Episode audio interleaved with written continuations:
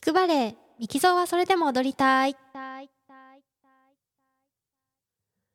皆さんこんにちは。ミキゾーです。オーストリアザルツブルクでバレエダンサーをしています。現在は前十靭帯を損傷し手術し、えー、今年9月の舞台復帰に向けて活動しています。えっと、最近はありがたいことにちょっとずつバレエのあの練習というかね、バレエの動きをしたりとか、あともっともっとね、あの、重いウェイト、えー、複雑な、えー、トレーニングっていうのを、あの、してきてるんですけれども、あの、サムネにもね、ちょっと、あの、しよしたいなと思ったんですけど、ジャンプをね、ちょっと初めてやってみたりとかして、あの、最近はいろいろと長い時間ってあのやることが多いのでリハビリを、え結構忙しくさせてもらってます、えー、そんな中でもねなんかやっぱり自分でこういろんなことをやっていく中でうんと、まあ、仮説を立ててそれをまたあの検証していくっていうことがすごくあの面白くて、えこれはあのリハビリ初期というかねまあ4ヶ月目ぐらい術後4ヶ月目ぐらいまではこういうあの気持ちはなかったなっていう、え、思いなのでちょっと記録しておこうかなと思いますが。うんとまあやっぱりいろいろ練習今の練習方法としては、まあ、午前中にあのリハビリ施設に行って、まあ、マシンでやる動きとかウェイトですね重りを使ってやるあの動きとかをこうまあ、いわゆる普通のトレーニングみたいな感じですね。のまあバーってやってで午後からあのバレエスタジオに行ってバレエの動きを練習するっていう感じなんですけど、うん、そういう中でもこうバレエのレッスンをする時はやっぱり自分のね、リハビリ施設でやるときはもちろんその、あのー、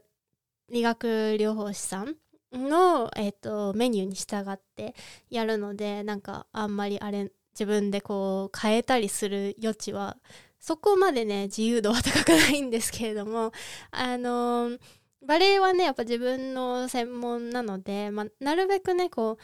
うなんだろうな単調にならないようにというか、まあ、ありとあらゆるこう動きに対応できるように結構毎回その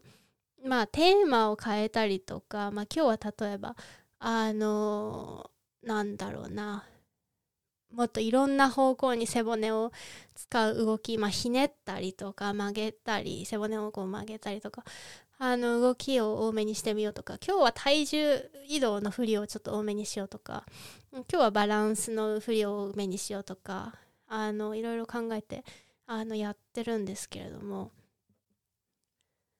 まあ、例えば右と左のつま先の伸びを比べてあなんかやっぱり左足、まあ、怪我した方の足ですね。膝だけじゃなくてちょっと足首も固まってるな。なんか左のつま先の伸びが弱いなと思ったらちょっともうちょっと左の足首周りとかまあつま先周りのトレーニング増やそうとかうんとちょっと体重移動うまくいかないなとか思ったらちょっと普通のジムのトレーニングでも体重移動を意識したようなあのトレーニングを増やすとかっていうことなんですけど今日あのね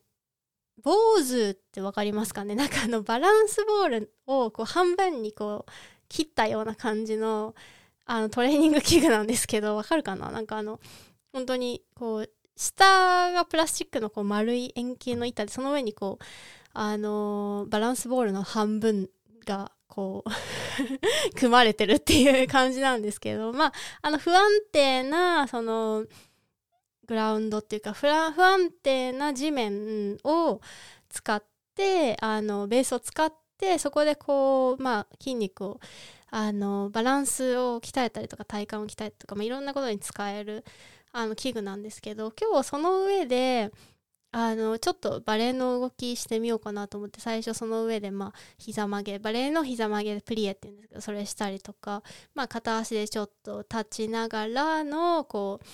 うまあ足両もう片足を動かすバレエの動きで動かすっていうのをやってその後こう普通の地面の上に立ってやったらこうあれなんかいいかもみたいな。なんかあのー、今までやっぱりその左の膝が本当に伸ば伸びなくて今も伸びないんですけど その伸び伸ばせないななかなか。って思ってたのがあれ？この坊主の 坊主っていう名前なんですけどそれ日本語の坊主から来てんのかな？本当にあのこうまあ坊主っていう名は手を表すみたいな形してるんですけどあのーその上でやった後に地面でやるとちょっとあれ膝なんか前より伸びてる気がするかもみたいな気がするかもぐらいかよって感じなんですけどでもなんかまあ安定感を持ってそりゃそうだよね。そのさっきまでこうグラグラするあのベースの上でやってて片足で立っててそのその後地面で立ったら、まあ、それは安定するよねってことなんですけどあれ結構いいなと思って。じゃあ今度坊主をこう2つ並べてその1個のところから1個のところにこうジャンプしてこう飛び移るみたいなジャンプっていうかねこうポンポンってこうホップしてその2個のそのハーフボールっていうかね坊主の 坊主ってどんな気を言うんだろう。坊主の上を行ったり来たりするみたいな動きはしてたんですけどあのバレエじゃなくて普通のこう運動みたいな感じで。でそれをあの体重移動の練習使えないかなと思ってちょっとこうバレエっぽくもちろんあのか膝を完全に伸ばしたりとかってあのグラグラするんで無理なんですけどこう、まあ、曲げながらでもこう右にこう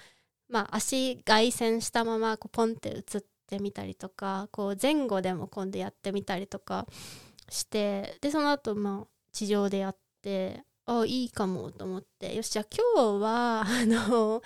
まあこの後、まあその時それ思いついたのが、まあ、ジムっていうかリハビリ施設であ今日この後あのバレエスタジオでレッスンする時先にあのスタジオにもねこう坊主じゃないんですけどこうバランスディスク的なものがあるんですよね。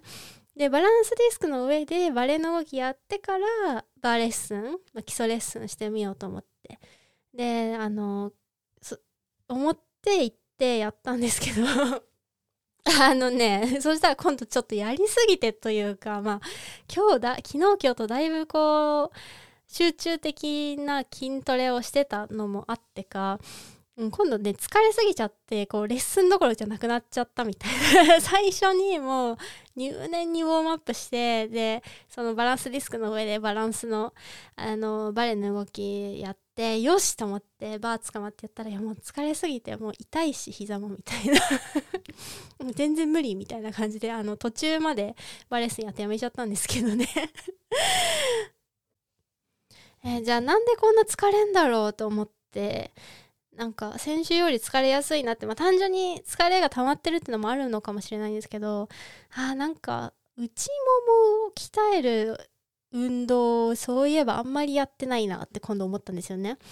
あのやっぱりその外ももの筋肉とかあのスクワットしてこのもも裏の筋肉とかこうお尻とかはあの毎日やるんですけど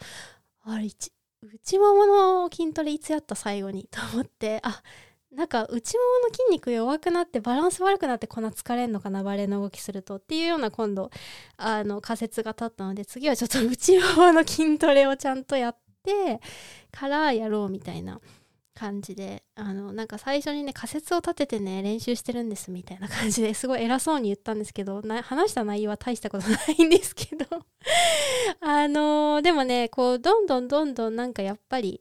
あのー、トレーニングしていく中で最近はいろんなアイディアアイディアっていうかあ次この練習取り入れてみようとかこの動き取り入れてみよう。あこの動きするために今度このゴムバンドこういう風に使ってやってみようとか。こう自分でいろいろ考えてあのー、練習できるトレーニングできる余地が結構出てきたのでこういう風にストレッチしてみようとか。やっぱりここストレッチもっとしてみようとか。あのー、それがすごく毎日楽しいなっていうふうに思えるようになってきました。えっ、ー、と、ちょっとね、まとまりがない話だったんですけれども、えー、今日も聞いていただいてありがとうございました。またお会いしましょう。